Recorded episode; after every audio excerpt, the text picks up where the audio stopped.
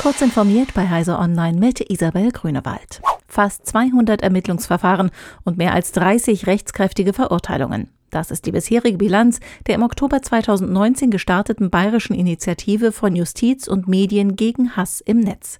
Zum europaweiten Aktionstag für die Betroffenen von Hasskriminalität spricht Bayerns Justizminister Georg Eisenreich von einem Erfolg. Das Projekt ist ein wichtiger Schritt im Kampf gegen Hate Speech. In der weit überwiegenden Anzahl der Fälle könnten die Urheber oder Urheberinnen von Hassbotschaften im Internet ermittelt werden.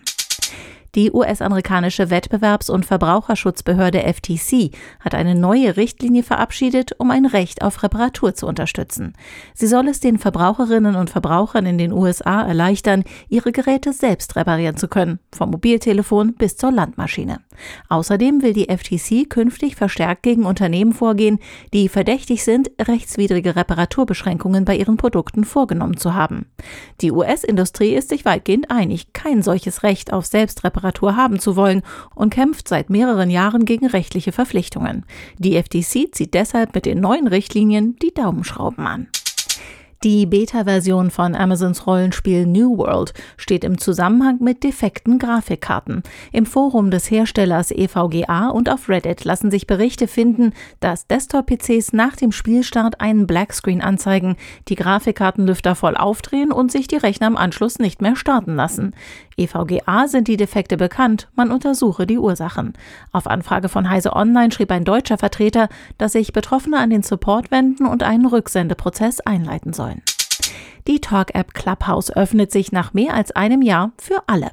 Bisher musste man von einer Nutzerin oder einem Nutzer eingeladen werden. Clubhouse ist eine Audio-App, mit der man Live-Gesprächen zuhören und sich auch aktiv an der Diskussion beteiligen kann.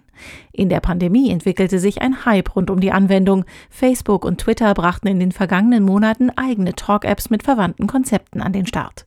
Clubhouse zeigt sich jedoch überzeugt, gegen diese Konkurrenz bestehen zu können.